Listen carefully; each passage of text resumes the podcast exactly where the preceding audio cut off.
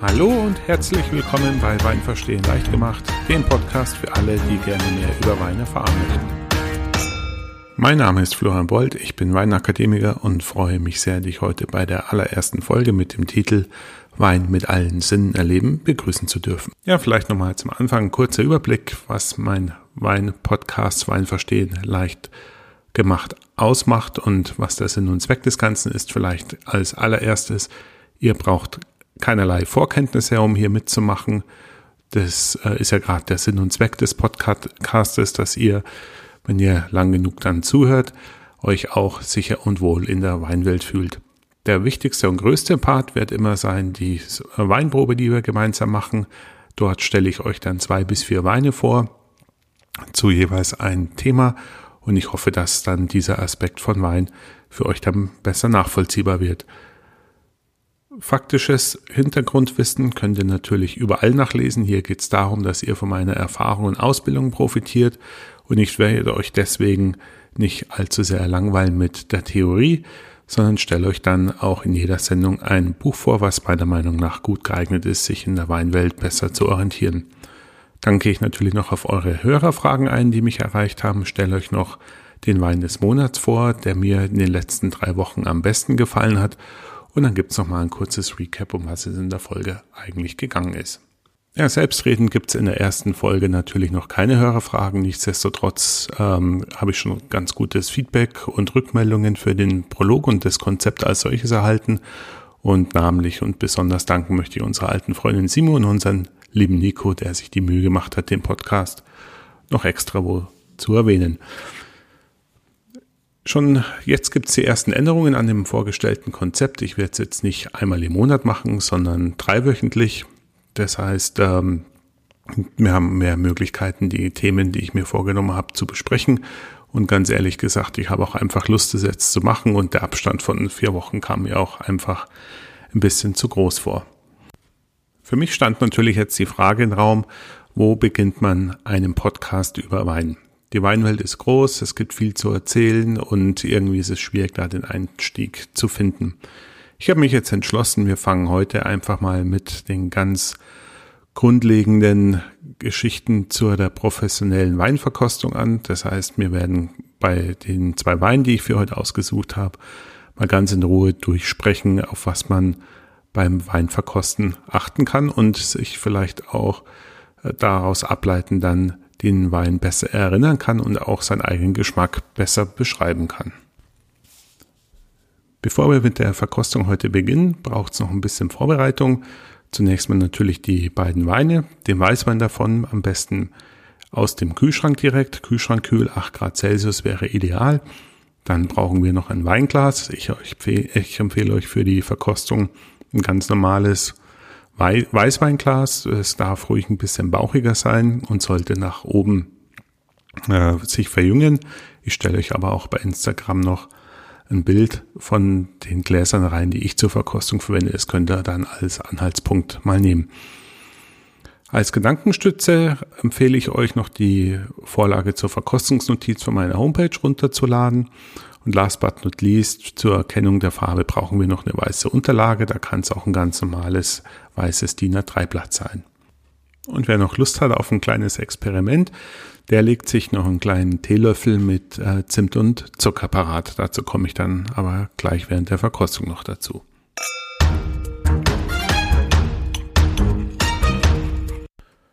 Bevor wir uns jetzt den zwei Weinen widmen, vielleicht noch ein paar Worte, warum gerade diese Weine von mir ausgewählt worden sind. Zum einen haben wir heute ein Sauvignon Blanc aus Neuseeland. Sauvignon Blanc ist die Rebsorte des Weines. Das ist ein reinsortiger Wein. Das heißt, es wurde nur eine Rebsorte verwendet für die Erzeugung dieses Weines. Sauvignon Blanc ist eigentlich eine sehr alte Rebsorte. ihre Heimat hat sie in Frankreich, wie so viele berühmte Rebsorten, in diesem Fall von dem Oberlauf der Loire. Allerdings hat es Neuseeland geschafft, innerhalb der letzten, sagen wir mal, 10 bis 15 Jahren einen ganz eigenen Sauvignon Blanc Stil zu kreieren und hat damit eigentlich dem Sauvignon Blanc auch eine neue Heimat gegeben. Der Stil dieses Weins unterscheidet sich sehr deutlich von dem Sauvignon Blanc Weinen als aus ähm, Frankreich, aus dem Loiretal. Das liegt zum einen daran, dass das Wetter und natürlich die Böden anders sind in Neuseeland wie an der Loire, aber natürlich auch an der Kellertechnik und den Weinbau, wie er betrieben wird in Neuseeland.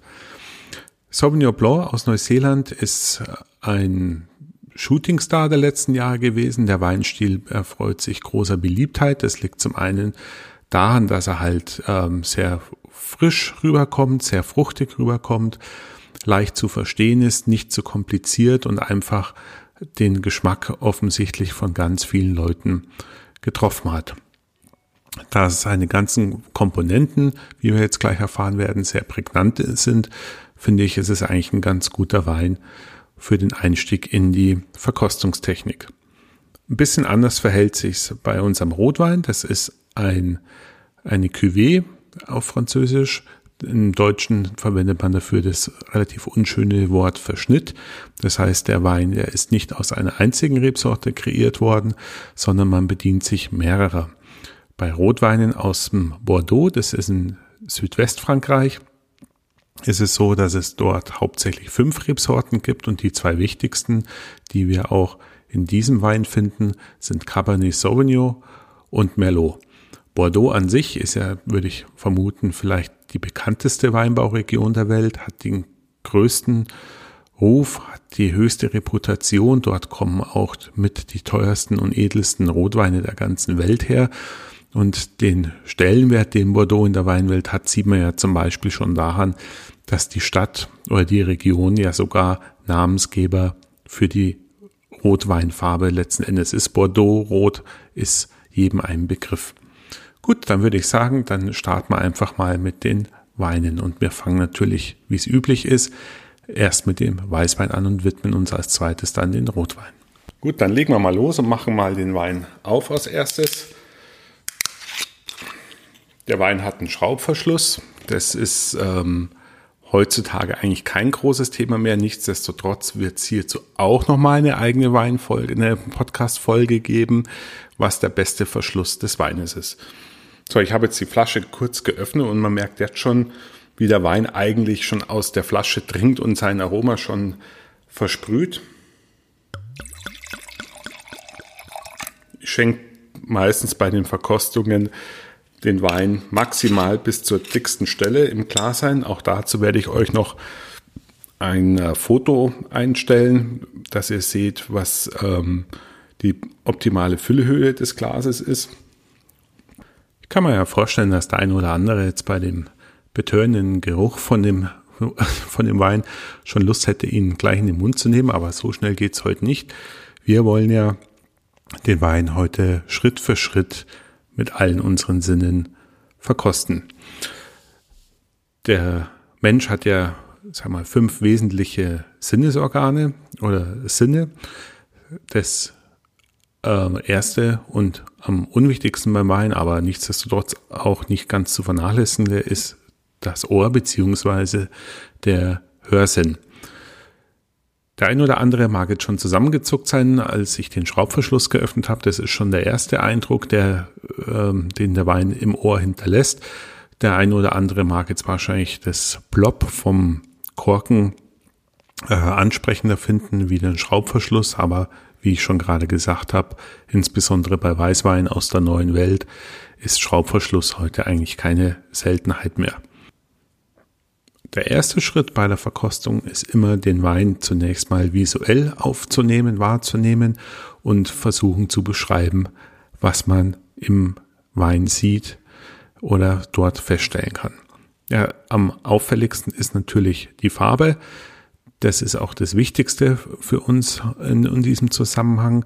Da geht es darum, äh, welche Farbe es ist, ist zunächst und äh, wie die Transparenz sich darstellt, ob der Wein eine Trübung hat oder ob man noch Reflexe, Reflexionen im Wein hat, die vielleicht auf eine andere Farbe schließen lassen. In diesem Fall würde ich den Wein beschreiben als helles Zitronengelb mit grünlichen Reflexen und der Wein ist natürlich ganz klar, äh, ohne Trübung, ohne Ausfall von Weinstein zum Beispiel, wie es der Kunde auch im Glas eigentlich erwartet. Da es sich hier um einen Stillwein handelt, sehen wir natürlich keine Perlen. Das wäre jetzt noch eine Komponente, die man zum Beispiel bei Schaumweinen äh, beschreiben könnte. Der zweite Schritt ist dann der Geruchssinn, den wir über die Nase wahrnehmen. Dort ist es zunächst mal wichtig, in das Glas reinzuriechen, bevor man es geschwenkt hat, um den Aromen eine Chance zu geben, die nicht so leicht flüchtig sind und vielleicht ein bisschen dezenter sind. Und ähm, es, vom Wein zu Wein ist es zum Teil sehr unterschiedlich. Also der Wein ist wie erhofft und versprochen sehr intensiv im Aroma. Das ist schon mal die erste Komponente, die man sich überlegt, die Intensität der Aromen. Als erstes fällt mir hier eigentlich eine Zitrusnote. Ähm, ich würde vielleicht sagen, das geht schon eher Richtung Limette statt Zitrone. Die Frucht, die mir allerdings als erstes einfällt, ist eigentlich Kiwi. Dann habe ich noch ein bisschen was Exotisches drin. Vielleicht so Passionsfrucht kann man sich noch äh, dazu einfallen lassen. Man muss aber grundsätzlich sagen, da gibt es kein richtig oder falsch. Die Aromen werden assoziiert mit Erinnerungen und die sind natürlich von Person zu Person unterschiedlich. Das Riechen an sich äh, findet eigentlich gleich statt, aber wir müssen es natürlich in Worte fassen und einen Vergleich ziehen, an was uns der Wein erinnert. Also ich würde sagen, Kiwi, Passionsfrucht, Limette, das wäre jetzt das, was ich ungeschwenkt als erstes im Glas habe. Wenn man dann das Glas nimmt und mal ein bisschen schwenkt,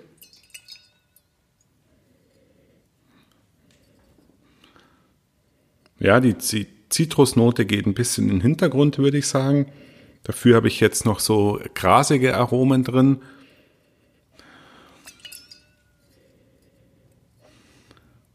Also mich erinnert der Wein grundsätzlich an eher einen grünen Farbraum, auch wenn wir jetzt Papaya als exotische Frucht hatten. Aber grundsätzlich geht es ja stark in die grüne Richtung. Wir hatten Kiwi, wir hatten Limette, jetzt vielleicht noch was bisschen äh, Grasiges. Eine ganz leichte Note von grüner Paprika würde ich vielleicht noch sagen.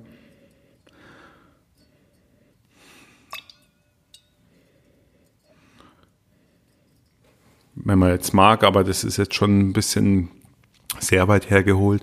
Ich könnte mir vielleicht auch noch sogar ein bisschen Bohnenkraut vorstellen. Ja, und je länger der Wein im Glas ist, so wenn er ein bisschen wärmer wird, kommen in der Tat noch die eine oder andere gelbe Aromatik dazu. Sprich, gelb meint man dann, es sind Früchte, die ein bisschen reifer sind. Und ähm, ja, ein bisschen Aprikose kommt jetzt in meiner Nase auch noch dazu. Landläufig ist es ja so, dass man im normalen Sprachgebrauch zwischen Geschmack und Aroma nicht unterscheidet. Das ist aber nicht ganz richtig. Nämlich, wir haben ja als grundsätzliche Geschmacksrichtungen, die wir über die Zunge wahrnehmen, eigentlich süß, bitter, salzig, sauer. Und dann gibt's noch einen fünften Geschmackston, der nennt sich Umami. Das ist japanisch und heißt so viel wie lecker. Und ähm, jetzt weiß man wahrscheinlich nicht, was das ist. Also ich habe mal gelesen, Umami kann man sich am ehesten so vorstellen, wenn man Champignon in die Mikrowelle packt und ein bisschen aufheizt, der Geruch sei dann Umami in Reinform. Oder andere sagen auch, es erinnert an die asiatische Küche mit äh, Glutamat zum Beispiel.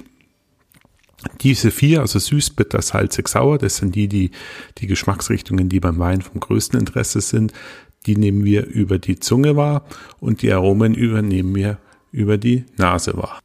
Um euch den Unterschied zwischen Geschmack und Aroma zu verdeutlichen, könnt ihr ja gerne an den folgenden Experiment teilnehmen.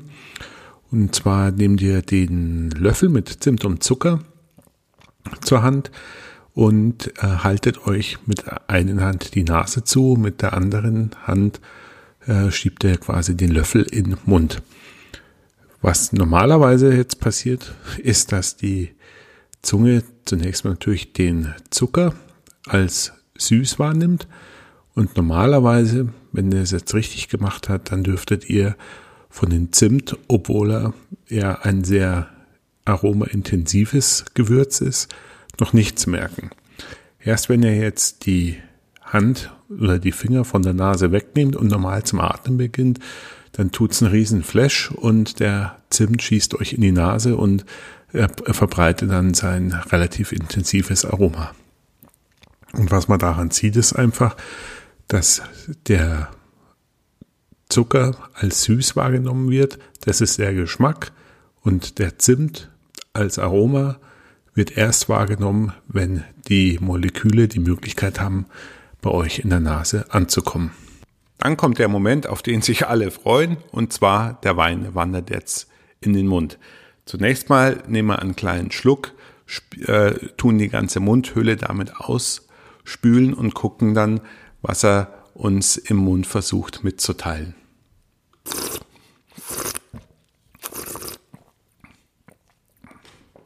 Ich zwitscher so, um wie eben einleitend vorhin gesagt, dem Wein die Möglichkeit zu geben, die Aromen im Mund freizugeben. Für mich wirkt der Wein zunächst mal wirklich richtig knackig frisch. Er hat eine hohe Säure. Das merkt ihr unter anderem daran, dass ähm, der Speichelfluss stark angeregt wird, wenn, der, wenn man den Wein im Mund nimmt und geschluckt hat. Er wirkt sehr frisch und jugendlich. Er ist natürlich jetzt auch Jahrgang 2017, das heißt, er hat noch überhaupt keine Alterungsnoten, ist ähm, leicht zu trinken. Er hat ein eher leichtes Mundgefühl, würde ich sagen, einen schlanken Körper.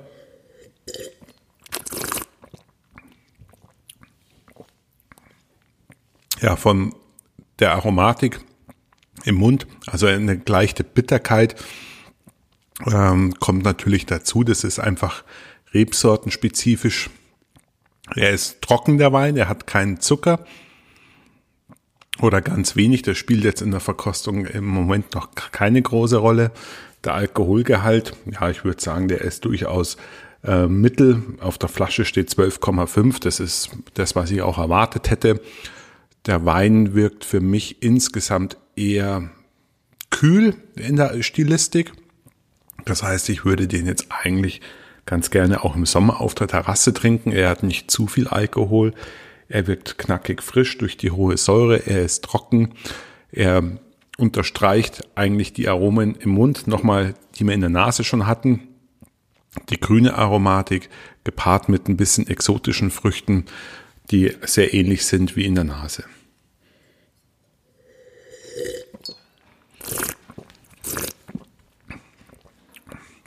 Vom Abgang her ist es so, der, das frische Mundgefühl bleibt eine Zeit lang erhalten und am Schluss ist eigentlich der Zitrusgeschmack das, was noch am längsten dominiert. Am Schluss jeder Verkostung ist der letzte Punkt immer die sogenannte Qualitätsbeurteilung beziehungsweise die Einschätzung des Preis-Leistungs-Verhältnisses oder Preis-Genuss-Verhältnisses. Ich würde den Wein jetzt eigentlich als sehr typischen Vertreter für einen neuseeländischen Sauvignon Blanc einstufen. Das ist ähm, eigentlich das, was man auch beim Wein haben möchte. Es geht beim Wein ja in der Regel immer um Typizität oder Authentizität. Das heißt, der Wein soll eigentlich ein klassischer Vertreter der Rebsorte und der Herkunft sein und angemessen natürlich an das Preisniveau. Ich würde sagen, für 7,50 Euro ist es genau das, was ich erwarten kann. Es ist kein sehr einfacher Wein, also im Sinne von ähm, mangelnder Komplexität oder Aromavielfalt.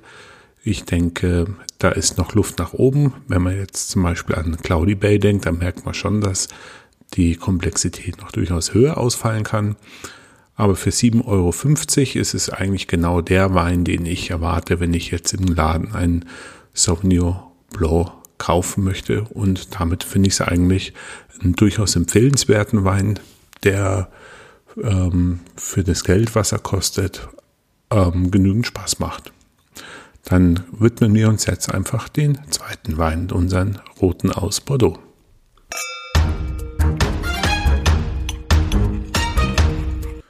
Kommen wir jetzt zu dem Rotwein. Ich habe mich jetzt entschieden für ein Bordeaux aus ähm, 2016.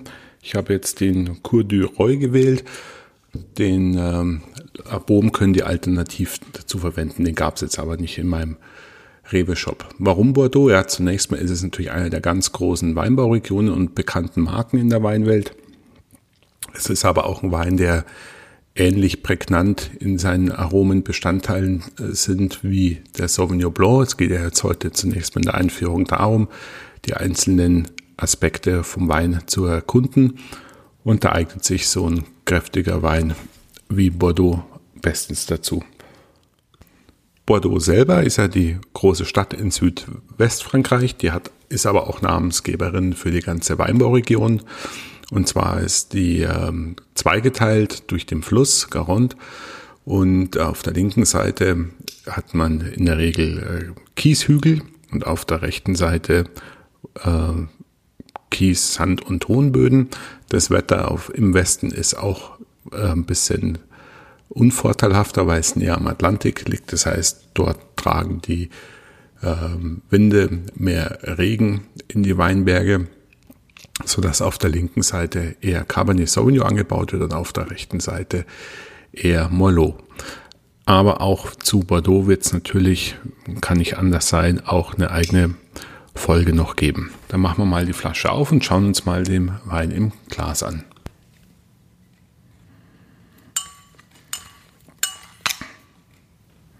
Der hat jetzt einen ganz klassischen Korkverschluss. Die Franzosen sind natürlich mit ihrer langen Weinbautradition äh, nicht allzu sehr begeistert jetzt von neuen Techniken oder ja, Produktionsmethoden. Sprich, es wird hier in der Regel noch auf den Korken gesetzt. In unserem Fall hier ist es jetzt ein äh, Granulatkorken.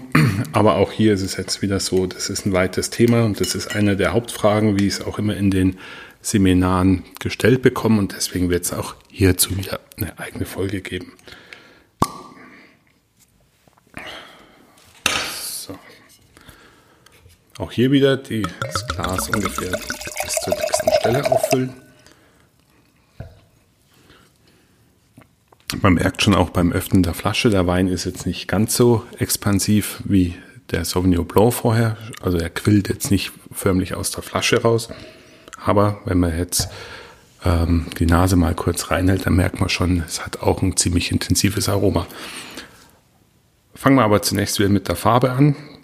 Der Wein, würde ich jetzt sagen, ist Rubinrot, hat einen ganz dünnen wässrigen Rand, ist klar, soweit ich sehen kann, hat einen ziemlich farbintensiven Kern. Die Transparenz ist so mittel und es bilden sich bei mir auch kleine Kirchenfenster. Probier mal wieder reinzuriechen, zunächst mal ohne das Glas zu schwenken. Ja, da kommt als allererstes, wie es typisch ist für Cabernet Sauvignon dominierte Weine, die Johannisbeernote raus. Es kommen aber auch leicht rauchige Noten.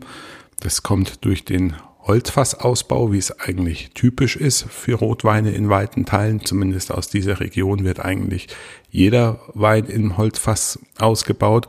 Und das führt dazu, dass der Wein noch mit zusätzlichen Aromen angereichert wird, die normalerweise in der Weinrebe nicht zu finden sind. Und da Holzfassausbau oder der Weinausbau insgesamt auch ein sehr weites Thema ist, gibt's dazu wieder eine eigene Folge. Wenn wir den Wein dann schwenken,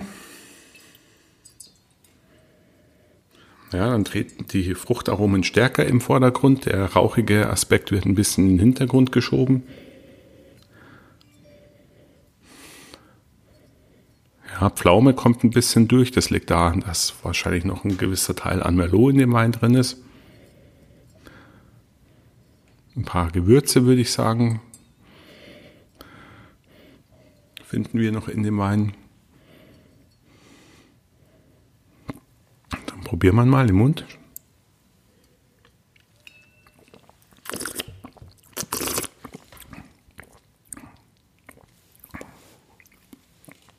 Ja, ist auch durchaus knackig. Also das liegt auch daran, dass der Wein auch noch sehr jung ist.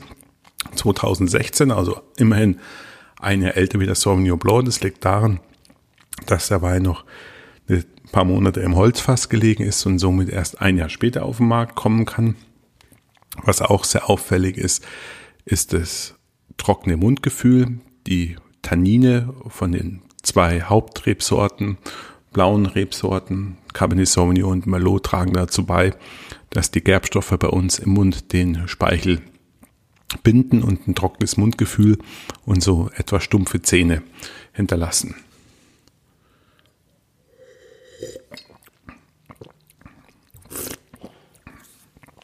Insgesamt würde ich sagen, für die, seine Herkunft ist der Wein aber durchaus noch eher fruchtig. Er hat wenig Restzucker, das heißt, der Wein ist natürlich auch wieder trocken. Der Abgang ist ja eher kurz. Ich würde jetzt sagen, auch hauptsächlich eigentlich von der Frucht getragen. Und insgesamt ist der Wein schon körperreicher natürlich aus Rotwein wie der Weißwein vorher, ist jetzt aber noch keine richtige Wuchtbrumme und äh, eigentlich ein relativ typischer Vertreter für einen roten Bordeaux aus der unteren Preisliga.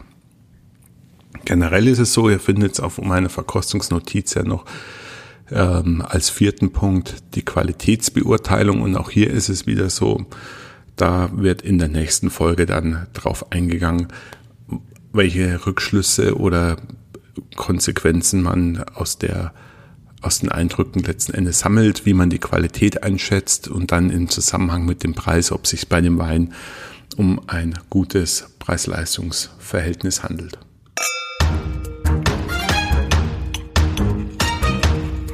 Gut, dann kommen wir jetzt zu dem Abschnitt Buchvorstellung. Heute möchte ich euch ein Buch ans Herz legen, mit dem auch ich meine ganz persönliche Reise in die Weinwelt begonnen habe. Das war einer der ersten Bücher, mit denen ich quasi angefangen habe, mich mit Wein zu beschäftigen und was ich sehr gut geeignet finde, um einen Überblick zu bekommen, wie groß die Weinwelt eigentlich ist und was es alles für verschiedene Weinstile gibt. Das Buch heißt Die große Hallwag Weinschule der Autor ist Beat Kölliger, ein sehr erfahrener Weinbuchautor. Das Buch ist relativ groß, 242 Seiten sollen es sein insgesamt.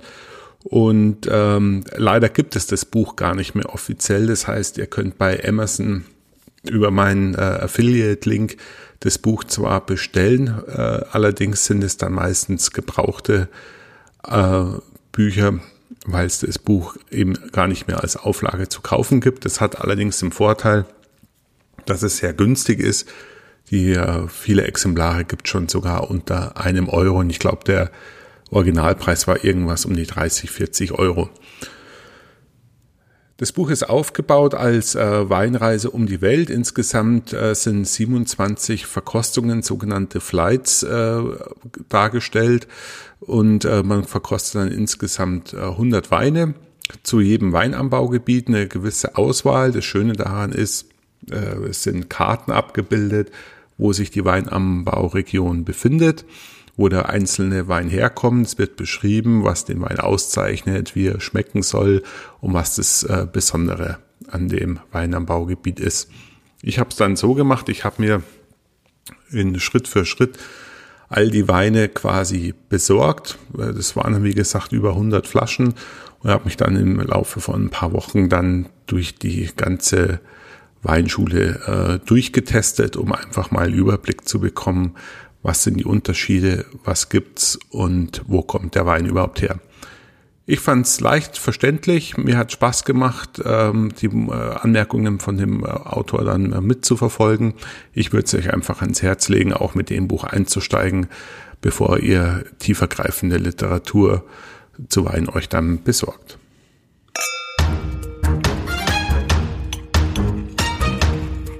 Kommen wir jetzt zum Wein des Monats. Als allererstes möchte ich euch einen meiner Lieblingsweine präsentieren, den ich seit Jahren eigentlich immer wieder gerne trinke. Und zwar handelt es sich um einen Shiraz von dem Weingut Raka aus Südafrika und sie nennen ihren äh, Top Shiraz dort Biography. Wir waren schon öfters in Südafrika. Ich bin eingefleischter Südafrika-Liebhaber. Wir haben uns dort auch schon einige Weingüter angesehen äh, gibt's ganz spannende Sachen dort vor Ort. Und Raka ist für mich einer der Top-Weingüter am Cup in dieser Preisklasse. Der Wein kostet im Augenblick für den Jahrgang 2015 irgendwas zwischen 16 und 17 Euro. Was zeichnet den Wein oder das Weingut meiner Meinung nach aus? Das Weingut liegt im Hinterland von der Walker Bay. Das heißt, den Reben steht dort natürlich wegen der geografischen Lage genug Sonne zur Verfügung, um richtig auszureifen. Aber das Tolle an der Ecke ist eben die Südwest-Südwinde, die für entsprechend kühlen Wind sorgen, der von dem kalten Atlantik äh, herweht. Und damit haben die Reben einfach die Möglichkeit, in der Nacht oder bei windigen Wetterlagen entsprechend kühl zu bleiben oder sich abzukühlen. Das führt dann dazu, dass äh, die Säure in den Weinreben besser erhalten bleibt, dass nicht zu viel Zucker erzeugt wird. Das heißt, unterm Strich, die Weine werden insgesamt ähm, frischer in der, im Eindruck.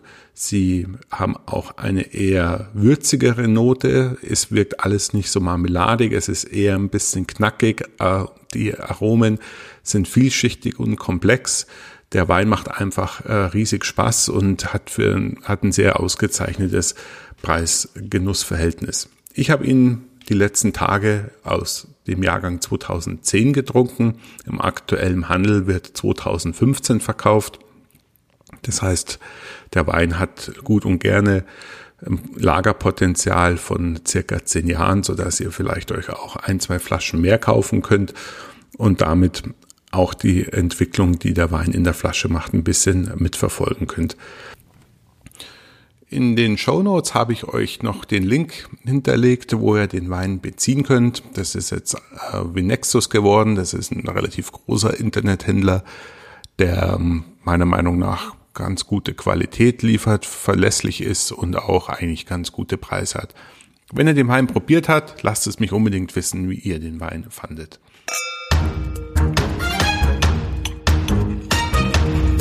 Und dann bleibt jetzt noch zum Schluss übrig, euch die Weine für die nächste Episode zu verraten. Und zwar hatte ich mir vorgestellt, wir werden beim nächsten Mal äh, insgesamt drei Weine verkosten. Der erste Wein wird von dem Winzer Winter sein, ein Riesling aus 2017. Der zweite Wein wird aus Australien kommen, ein Chardonnay von dem Hersteller Pyramima. Und als drittes und letztes ein äh, Rotwein aus Italien, Salbanello Rosso, auch aus 2017, der wieder Cabernet Sauvignon beinhaltet. Alle drei Weine sind zusammen bei Jacques Weindepot zu beziehen, entweder in den einzelnen Depots oder natürlich auch online.